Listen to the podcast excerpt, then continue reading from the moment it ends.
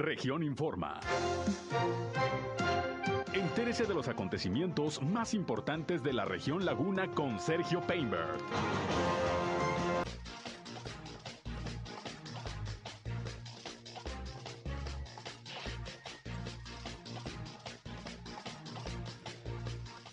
Buscarán blindar a Durango en materia de seguridad, asegura hoy el gobernador de ese estado en La Laguna. El teleférico de Torreón donará ingresos por entradas del fin de semana al Teletón. Más de 300 mujeres a la semana se atienden en el Centro de Justicia para las Mujeres de Torreón. Lamenta el alcalde Jorge Cermeño Infante las muertes por accidentes viales que se siguen registrando en la ciudad. Reportan 246 casos nuevos de COVID-19 en Coahuila. El ayuntamiento de Gómez Palacio reconoce a 10 empresas en el Día Naranja. Endeudados, el CIDIAPA de Gómez Palacio y el Zapal de Lerdo informa el Consejo Cívico de las Instituciones Laguna.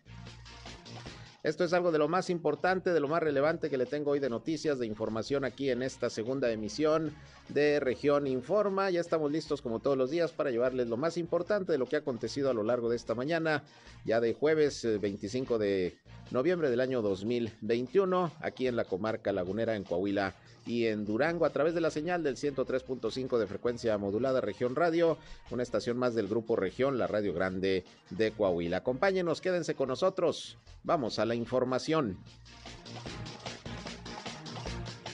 El clima.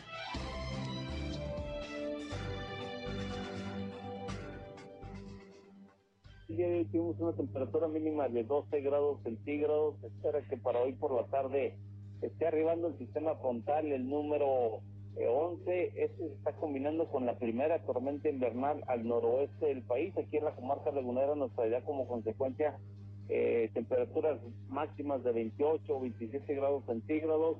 En la mínima para el día de mañana entre los 9 a 10 grados centígrados. El día de hoy tenemos incremento en la velocidad del viento hacia las horas de la tarde, entre las 6 a las 8 de la noche. Vamos a tener un una torbanera moderada o ligera, viento de hasta los 20, 25 kilómetros por hora. Tenemos el 10% de posibilidad de que precipite. Es muy, muy bajo la, la posibilidad de precipitación y si es que se llega a presentar serían los alrededores de la zona urbana. Es muy difícil que se presente aquí en la comarca, en la zona urbana, perdón. Tenemos también el sistema frontal, repito, el número 11, que nos estará afectando el día de mañana solamente. Ya para el día sábado empezaría a modificarse este a modificarse, perdón, este sistema frontal y ya para el domingo y lunes regresaremos a temperaturas de los 12 a los 14 en las mínimas y de los máximas de los 29 a los 31 grados centígrados. El clima.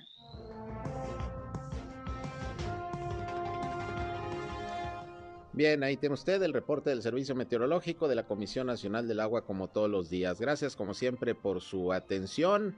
Yo soy Sergio Peinberto, usted ya me conoce y ya saben que además de escucharnos les invitamos a entrar en contacto con este espacio. Si tienen algún reporte, hay algún problema en su comunidad, en su calle, en su colonia, en su ejido, de alguna manera desean reportar algo a las autoridades, pues ya saben, queremos ser un enlace entre ustedes y precisamente las dependencias públicas de cualquier nivel de gobierno para que estos problemas se puedan resolver. Y para tal efecto ponemos a su disposición desde este momento nuestra línea telefónica 871-713-8867, 871-713-8867, nos pueden llamar o nos pueden mandar mensajes de WhatsApp. Igualmente estamos en redes sociales, nos encuentran en Facebook y en Instagram en región 103.5 Laguna y estamos a sus órdenes como siempre. También ya transmitimos por Facebook Live nuestro espacio noticioso. Un saludo a quienes ya nos siguen a través de esta red social. Y a mí me encuentran, ya saben, en Sergio Peinber Noticias, en Facebook, en Twitter, en YouTube, en Instagram y en sergiopeinber.com, mi portal web de información que les invito a visitar. Como siempre, ahí estamos también con nuestros enlaces para que nos escuchen en nuestras transmisiones de radio. Así que sin más, vámonos, vámonos rápidamente con la información más importante de este día. Región Informa. Ya volvemos.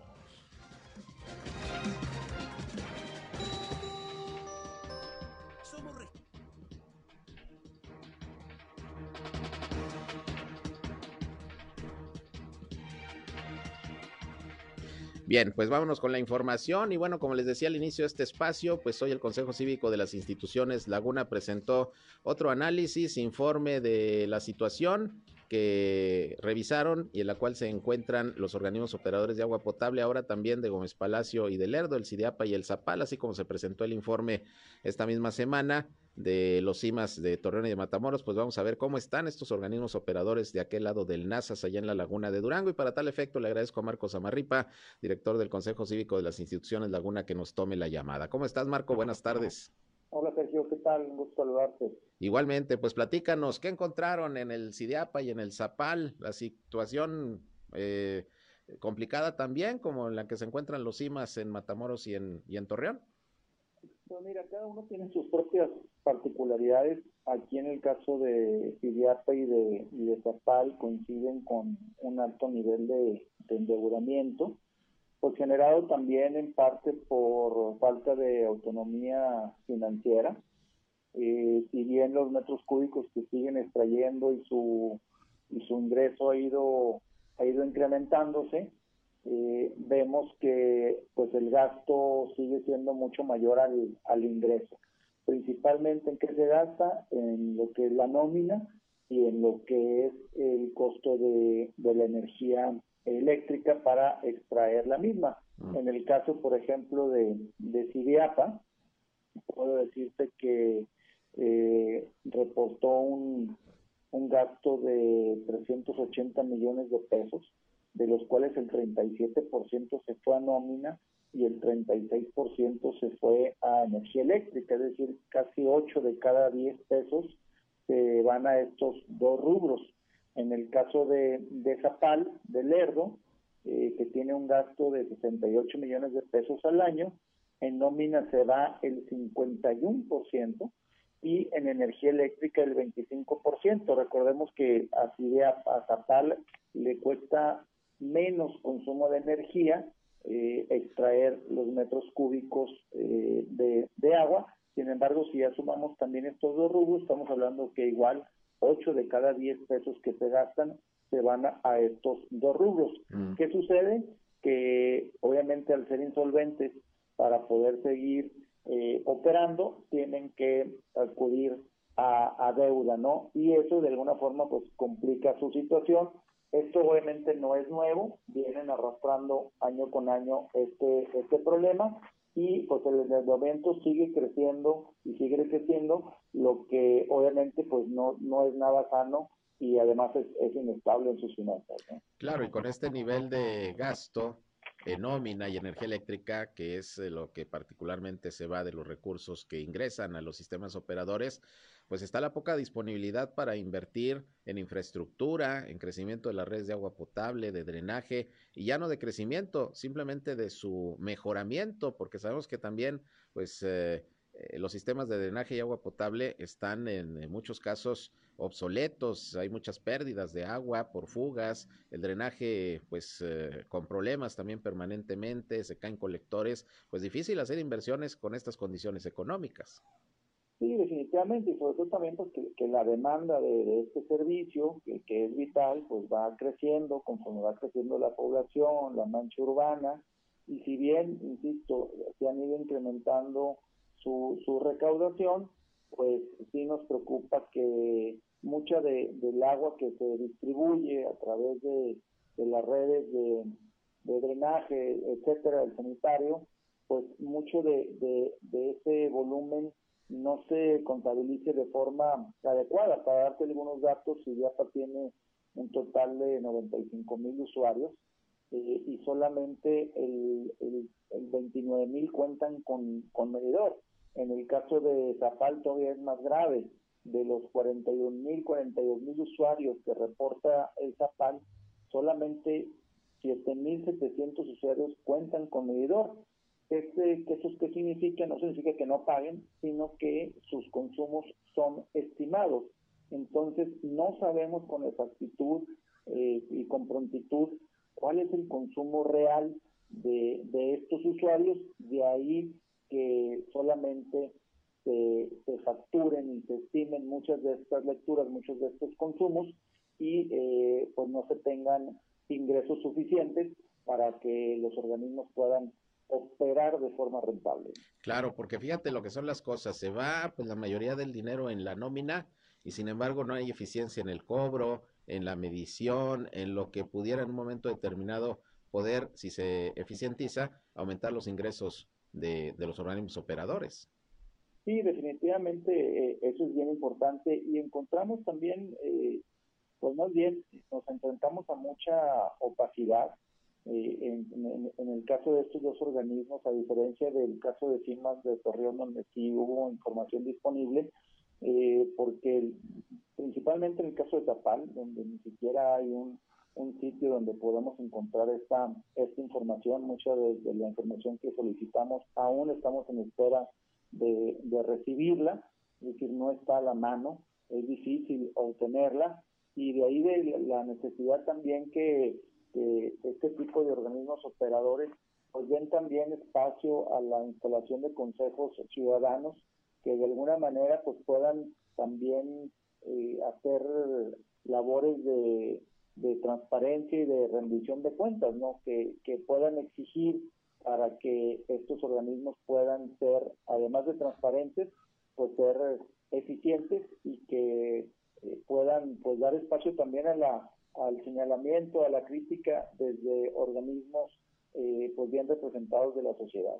Y como lo decías eh, cuando platicamos que presentaron también el informe de los CIMAS de Torreón y de Matamoros, pues hay que tener mucho ojo con la eficiencia de estos organismos, más ahora con el proyecto Agua Saludable para la Laguna, que va a demandar mejoramiento de infraestructura, más manejo eh, de, la cantidad de agua que, que, se va a poder contar ya, en fin. Eh, viene ese proyecto Agua Saludable para la, para la Laguna y deben estar, pues, en la medida de lo posible, los organismos operadores eh, pues en las condiciones, ¿no? Para poder operar este sistema. Así es, porque si, si tú conectas esa misma agua que va a venir del proyecto de agua saludable de las presas, pues ya eh, de alguna manera, eh, pues más, eh, con mayor calidad, si, si conectas tú actualmente a la red de distribución de los organismos operadores, pues van a seguir operando con, con poca eficiencia física. Entonces, eh, sí es importante que se decida a través de, este tipo de diagnósticos qué tipo de, mejoramiento se tienen que hacer, qué tipo de modernización se tienen que hacer para precisamente mejorar la, eficiencia física, mejorar la eficiencia comercial, porque una cosa es lo que se factura y también otra cosa muy diferente es la que se cobra.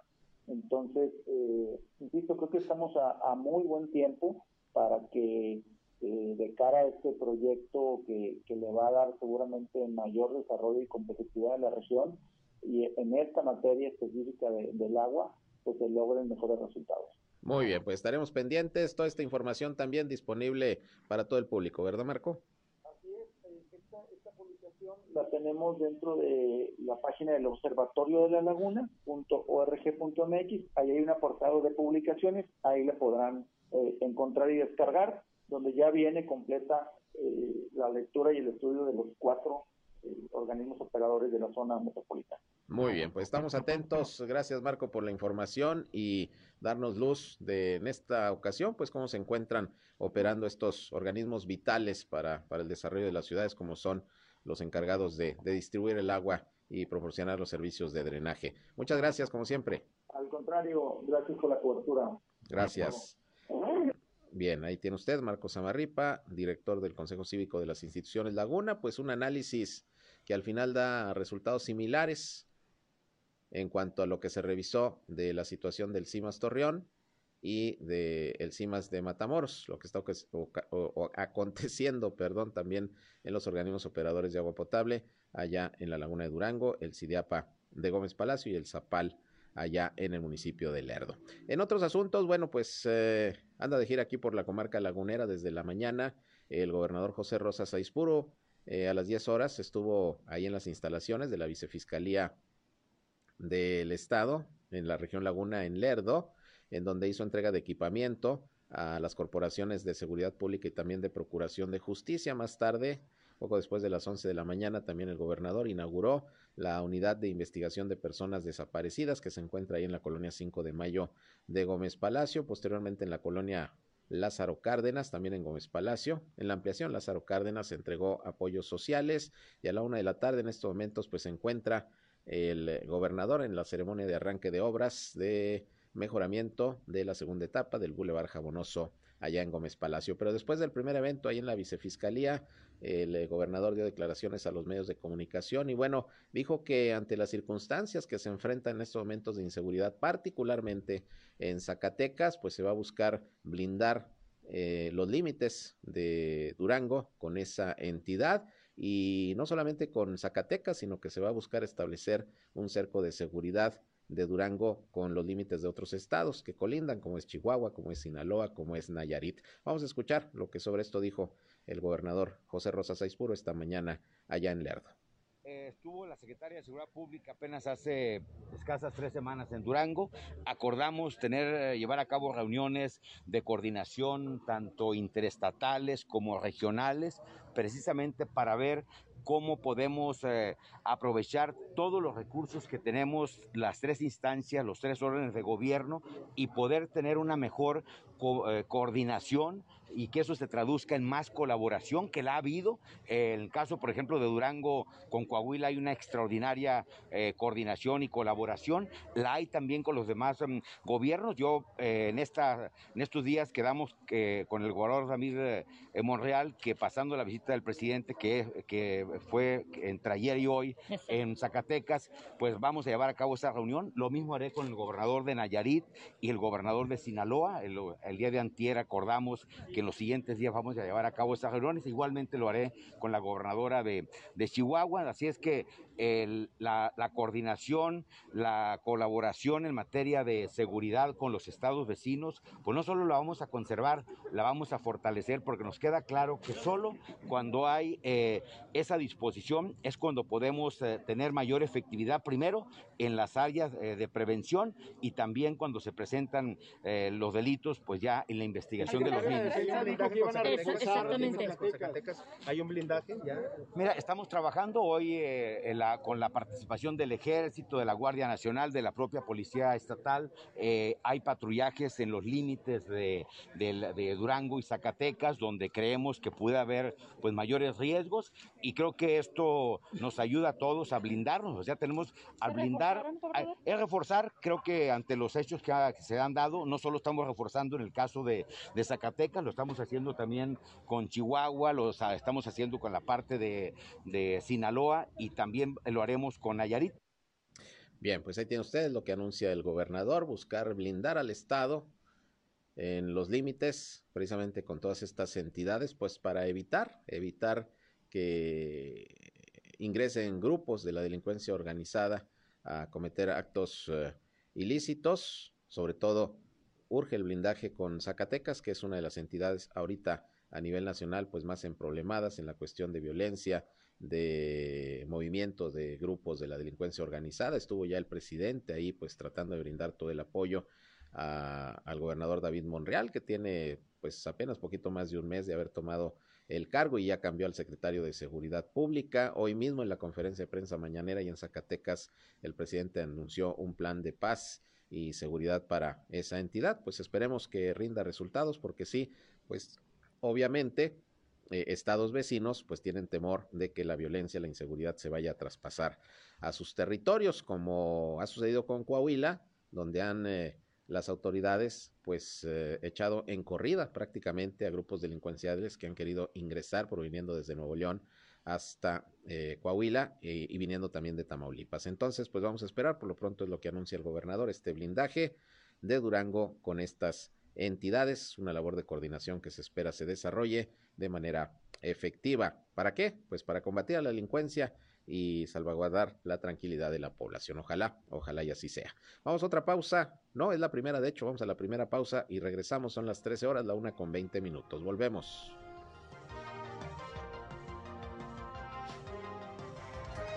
Región Informa. Ya volvemos.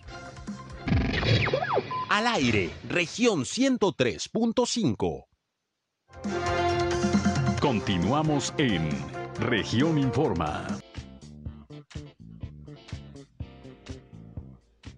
Bien, continuamos, son las 13 horas, la una con 25 minutos. Y bueno, pues hoy a nivel internacional se conmemora eh, precisamente el Día de la Erradicación de la Violencia contra la Mujer. Y bueno, es importante pues platicar con autoridades, con organismos, con instituciones que se dedican precisamente a la atención de la mujer y uno de ellos es el Instituto Municipal de la Mujer de Torreón y agradezco que nos eh, responda la llamada Claudia Murillo, su directora, pues para platicar sobre este tema, ver cómo andamos en Torreón con el asunto de la violencia contra las mujeres. ¿Cómo estás, Claudia? Muy buenas tardes.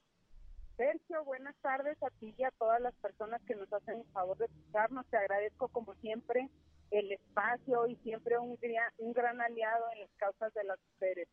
Pues eh, hoy el Día Naranja, Día Internacional de la Erradicación de la Violencia contra las Mujeres, el Instituto Municipal de la Mujer de Torreón preparó alguna actividad y sobre todo, eh, Claudia, pues en todo lo que te ha tocado estos últimos eh, cuatro años dirigir este instituto, pues cómo está el tema de la violencia de la mujer aquí en Torreón, ¿ha aumentado, ha disminuido, hay mejor atención? ¿Cómo la ves tú? Bueno, mira, pues eh, en el marco de esta conmemoración del Día Internacional para Erradicar la Violencia contra las Mujeres, el Instituto Municipal de la Mujer organizó diversas actividades. Una de ellas, que ya se llevó a cabo el día 23, eh, con una conferencia magistral a cargo de la doctora Marcela Lagarde y de los Ríos, eh, intitulada Feminicidio, y la verdad tuvimos muy buena concurrencia, muy buena participación, estaba programada para durar una hora y duró casi las dos horas, entonces pues muy agradecidas con la generosidad de su tiempo con la doctora Marcela Lagarde. El día de hoy tenemos eh, la puesta en escena del monólogo Agustina, un antimanual para ser mujer, que nos trae de la Ciudad de México Juego Teatro y que tendrá verificativo a las 8 de la noche en el Teatro Alfonso Garibay y compartirte que estamos muy contentas y muy complacidas porque están los boletos agotados. Entonces, pues muy, muy contentas. El domingo los invitamos y les invitamos a que participen en la rodada del Día Naranja, eh, que partirá a las 10 de la mañana del Paseo Colón, donde se coloca el Paseo de las Mujeres. Entonces, vamos a tener bicicletas que vamos a prestar sin costo para aquellas personas que no cuenten con una pues que ese no sea un obstáculo para que no participe.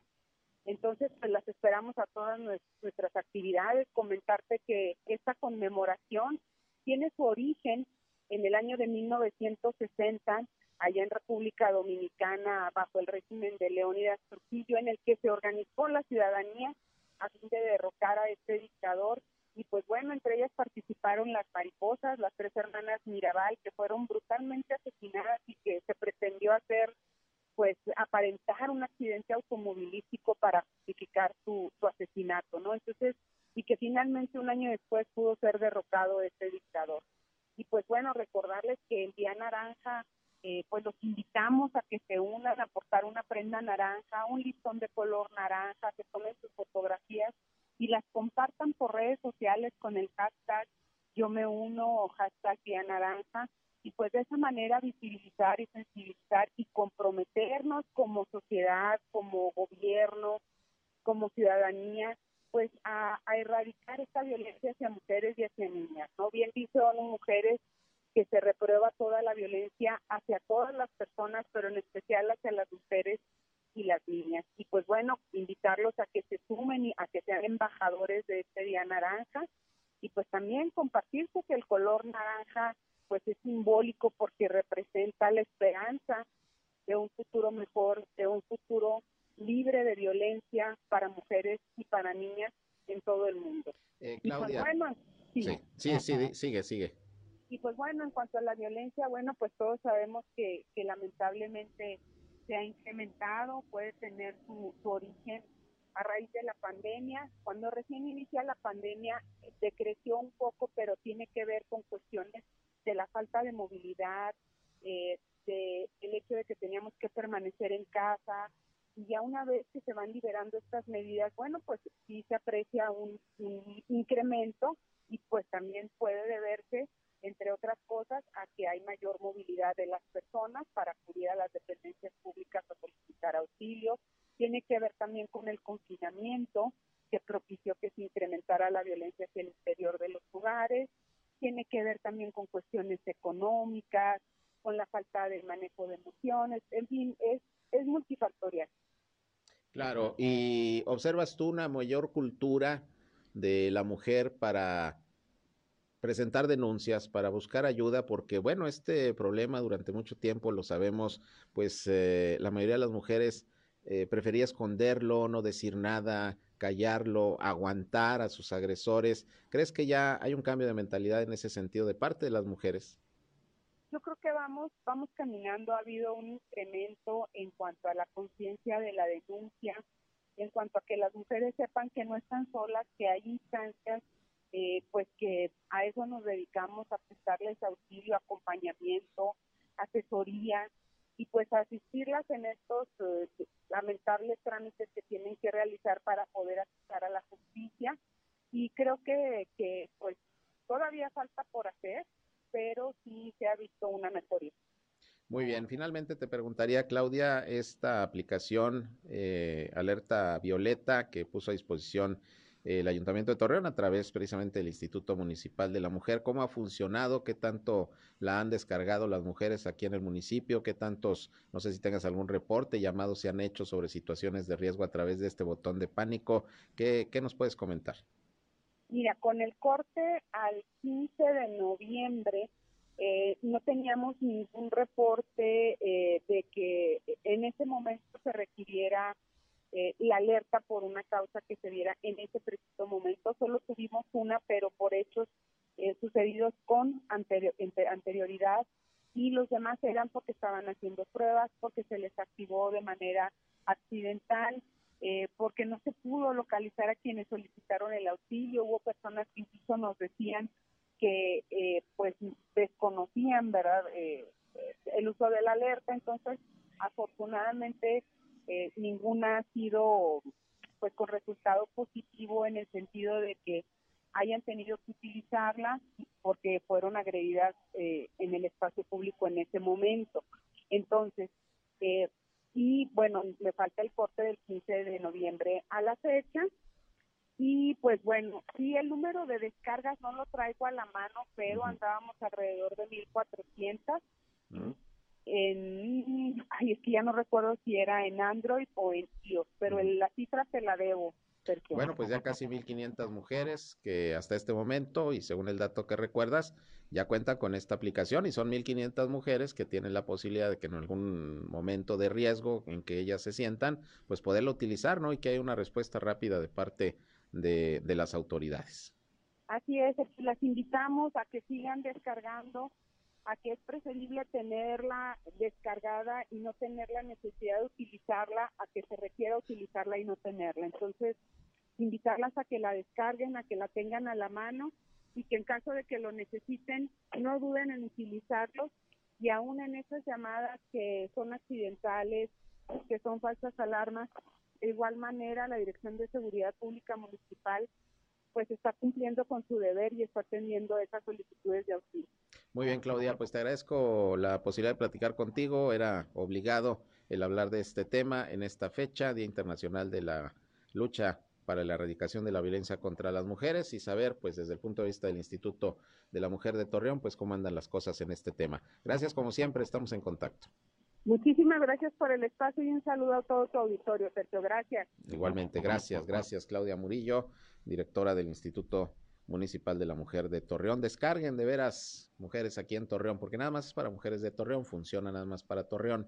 Ojalá este esfuerzo pudiera hacerse metropolitano, pero bueno, aquí ya está esa aplicación, es un botón de pánico, descárguenlo, alerta violeta TRC de Torreón, y tráiganlo ahí en su celular, las jovencitas, sobre todo que luego andan en las noches, en las fiestas, en las reuniones, o salen tarde de, de, trabajar, de sus escuelas también, quienes ya están yendo a clases, pues vale la pena traerla. Una situación de riesgo, alguna sensación que tengan de que pueda ocurrir algo, inmediatamente eh, marcan el botón y se va la llamada hacia la Dirección de Seguridad Pública Municipal y hacia sus contactos con ubicación y todo, pues para que se pueda responder de manera inmediata. Pero bueno, así las cosas con el tema de la violencia contra las mujeres. Y allá en Gómez Palacio, por cierto, con motivo también de de esta fecha. Hoy la alcaldesa Marina Vitela estuvo encabezando un acto junto con la red Mujer, en donde se reconocieron 10 empresas como primeros respondientes precisamente en el tema de violencia contra las mujeres y violencia intrafamiliar. En el marco del Día Internacional de la Eliminación de la Violencia contra las Mujeres, estas 10 empresas de Gómez Palacio se reconocieron por parte de la autoridad municipal por formar parte de la estrategia Red Mujer Gómez Palacio, que está encaminada a atender, prevenir y combatir la violencia de género. Este acto se llevó a cabo ahí en las instalaciones de la Canacintra en Gómez Palacio. Y bueno, se llevó a cabo la entrega de estos reconocimientos en donde destacó la importancia de que el sector privado se involucre y participe en esta iniciativa del gobierno de Gómez Palacio a través del Instituto Municipal de la Mujer. Así que estas empresas que están al pendiente de cualquier caso de violencia contra las mujeres y poder responder en su momento se reconocieron por parte de la alcaldesa Marina Vitela. Pero siguiendo con el tema, hoy por la mañana también platiqué con la directora del Centro de Justicia y Empoderamiento de la Mujer aquí en Torreón, Marta Rodríguez, quien bueno nos dice que a la semana, a la semana Aproximadamente son 300, 320 mujeres las que se están atendiendo, pues para presentar denuncias por violencia o porque están acudiendo eh, alguna terapia, algunos cursos y talleres. Se ofrece también la preparatoria ahí de manera gratuita y abierta para las mujeres que quieran continuar sus estudios. Y bueno, pues es evidente que eh, de manera lamentable, pues también muchos de los casos eh, de violencia no se denuncian. Por eso el llamado a denunciar, sobre todo allá en el Centro de Justicia de la Mujer, donde hay un ministerio público de manera permanente, día y noche, todos los días, para que una mujer que sea agredida pueda presentar la renuncia correspondiente. Vamos a escuchar lo que sobre esto también nos comentó Marta Rodríguez, repito, la directora del Centro de Justicia para la Mujer aquí en Torreón.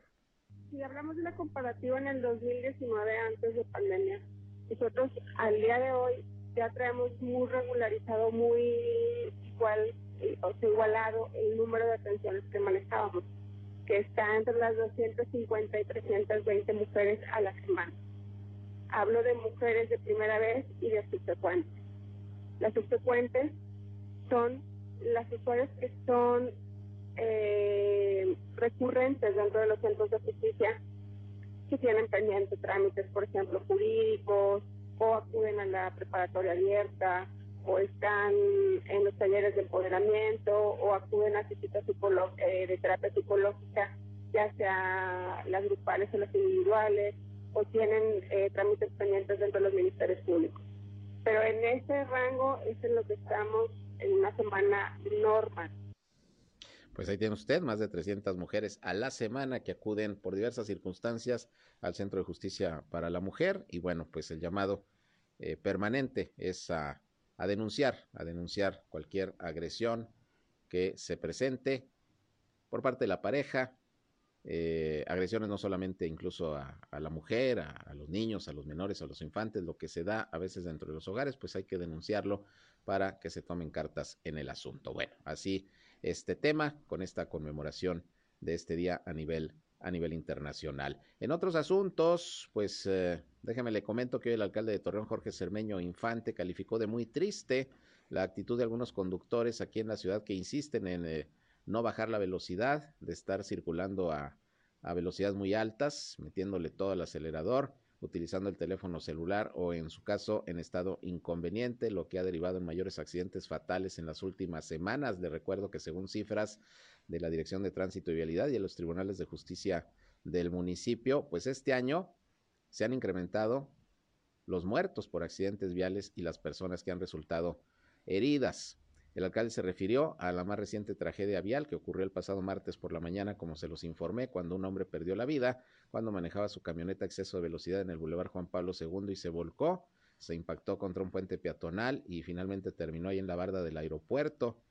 Eh, esto fue por la mañana del pasado martes y este hombre perdió la vida y así como este accidente, pues todos los días, todos los días y algunos lamentablemente de consecuencias fatales como este que ocurrió el pasado martes. Pero mire, continúan y la gente no entiende.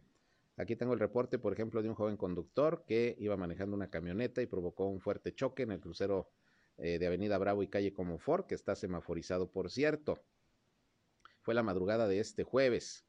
Los conductores no sufrieron lesiones graves, pero los daños materiales ascienden a 180 mil pesos. Según el departamento de peritos, el percance vial fue reportado a la 1.20 de la madrugada y al lugar se trasladaron los agentes de tránsito y vialidad y tomaron conocimiento de los hechos.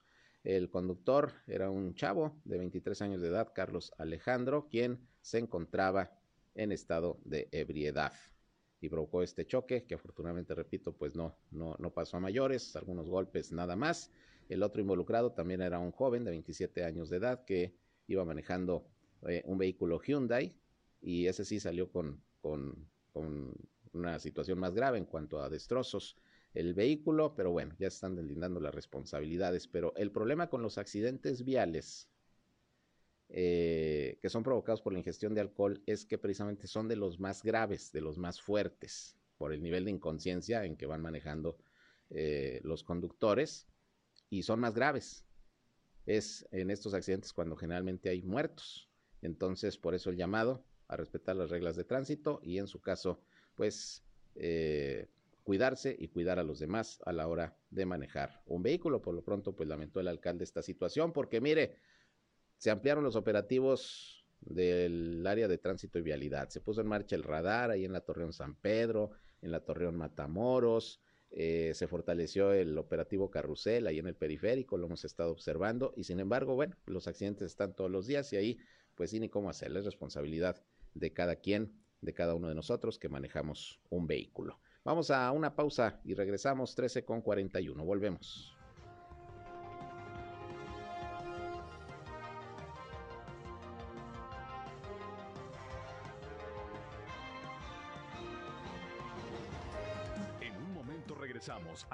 Región Informa.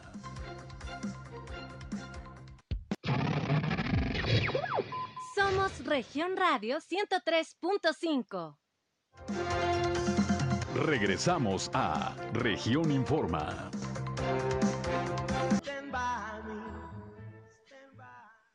Son las 13 horas ya, la una con 47 minutos. Rápido se nos ha ido nuestro espacio noticioso el día de hoy. Y bueno, fíjese que durante la visita hoy del gobernador de Durango, José Rosa Soispuru, a Lerdo, particularmente ahí a las instalaciones de la vicefiscalía, pues ahí se le cuestionó a la fiscal general del estado, Ruth Medina, pues eh, sobre el tema que denunciaron eh, a principios de esta semana los integrantes de la Mesa de Seguridad y Justicia de La Laguna, eh, respecto a que estaban preocupados porque han sabido de, de casos de algunos asaltos a negocios, sobre todo en la Laguna de Durango, en Gómez Palacio, por parte de algunos grupos armados.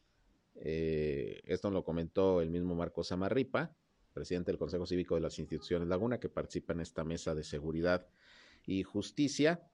Y bueno, pues ha habido algunos eh, casos, nos eh, comentaba aquí al aire, de, de algunos hechos violentos, delictivos, en donde lo que llama la atención es que participan grupos de personas armadas.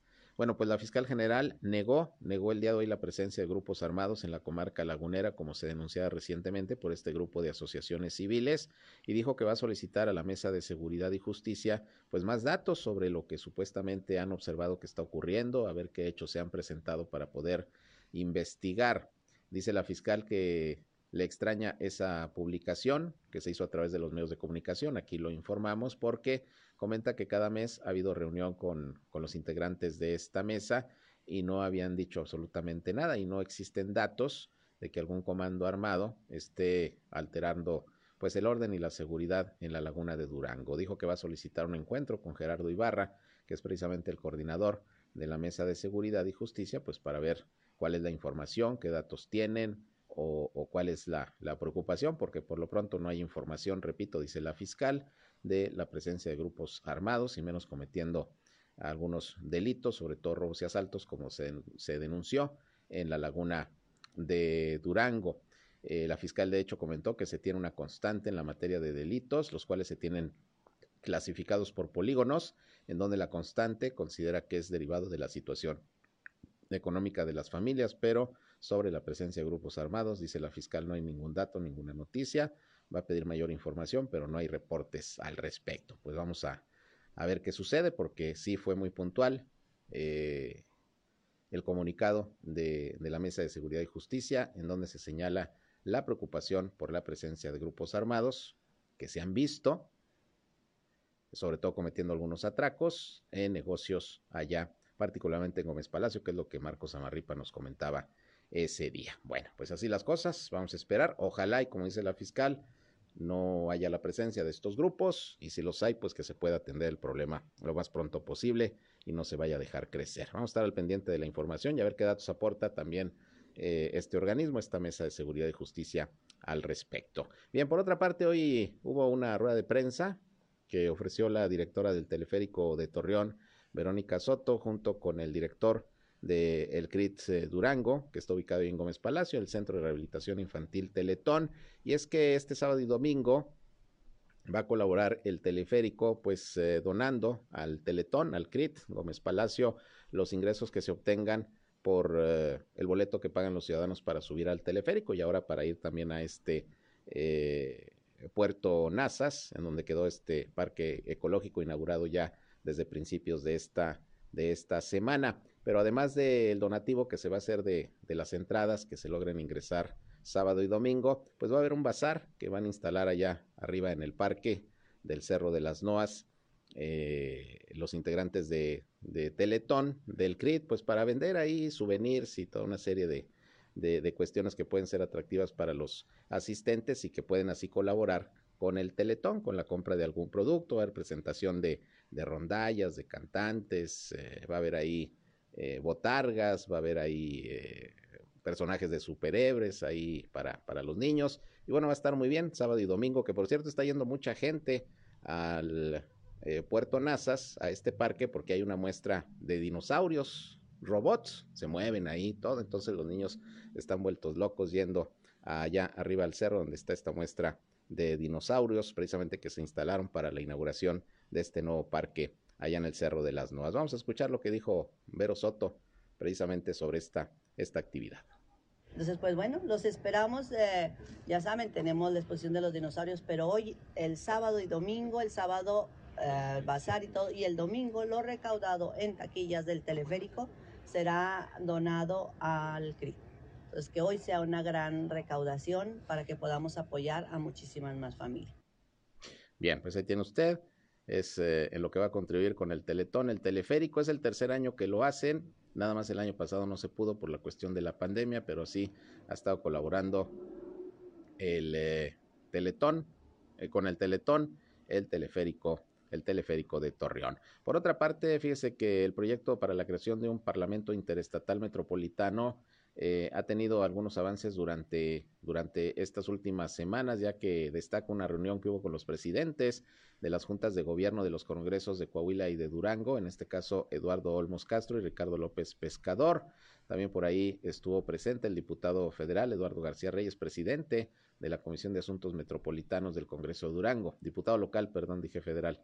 El Parlamento Interestatal y Metropolitano para la Laguna, según dijo Eduardo Olmos Castro, presidente del Congreso de Coahuila, serviría como un mecanismo de discusión, coordinación y colaboración legislativa entre los congresos de Coahuila y Durango a través de sus comisiones de asuntos metropolitanos en todos aquellos temas relacionados sobre todo con la comarca lagunera y su zona metropolitana que requieran de la homologación y adecuación de las leyes y marcos jurídicos de ambos estados. Está interesante porque, mire, se ha pugnado mucho por parte de diferentes sectores de la sociedad lagunera de que hay que homologar reglamentos, eh, leyes, eh, legislación en diferentes temas que pues deberían ser comunes para la laguna de Coahuila y de Durango. Finalmente somos una zona metropolitana y deberían existir para muchos, así lo han planteado, pues reglamentos y legislaciones en diversas materias similares.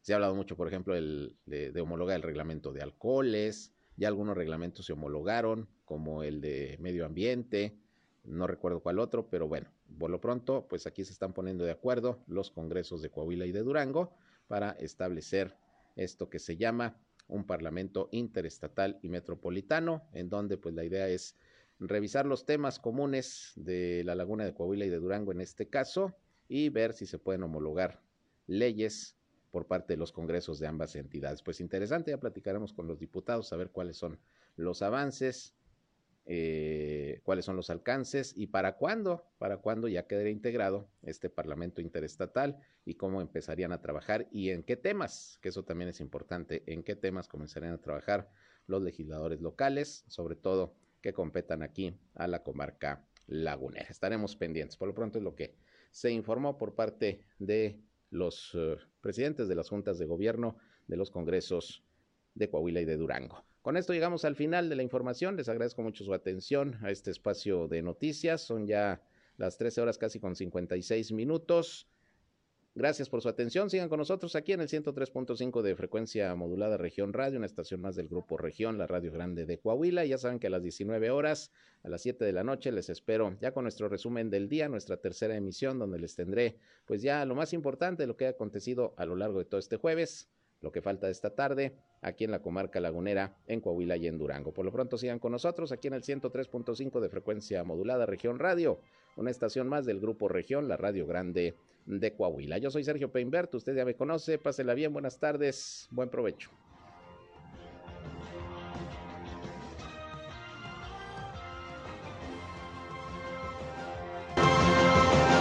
Esto fue Región Informa.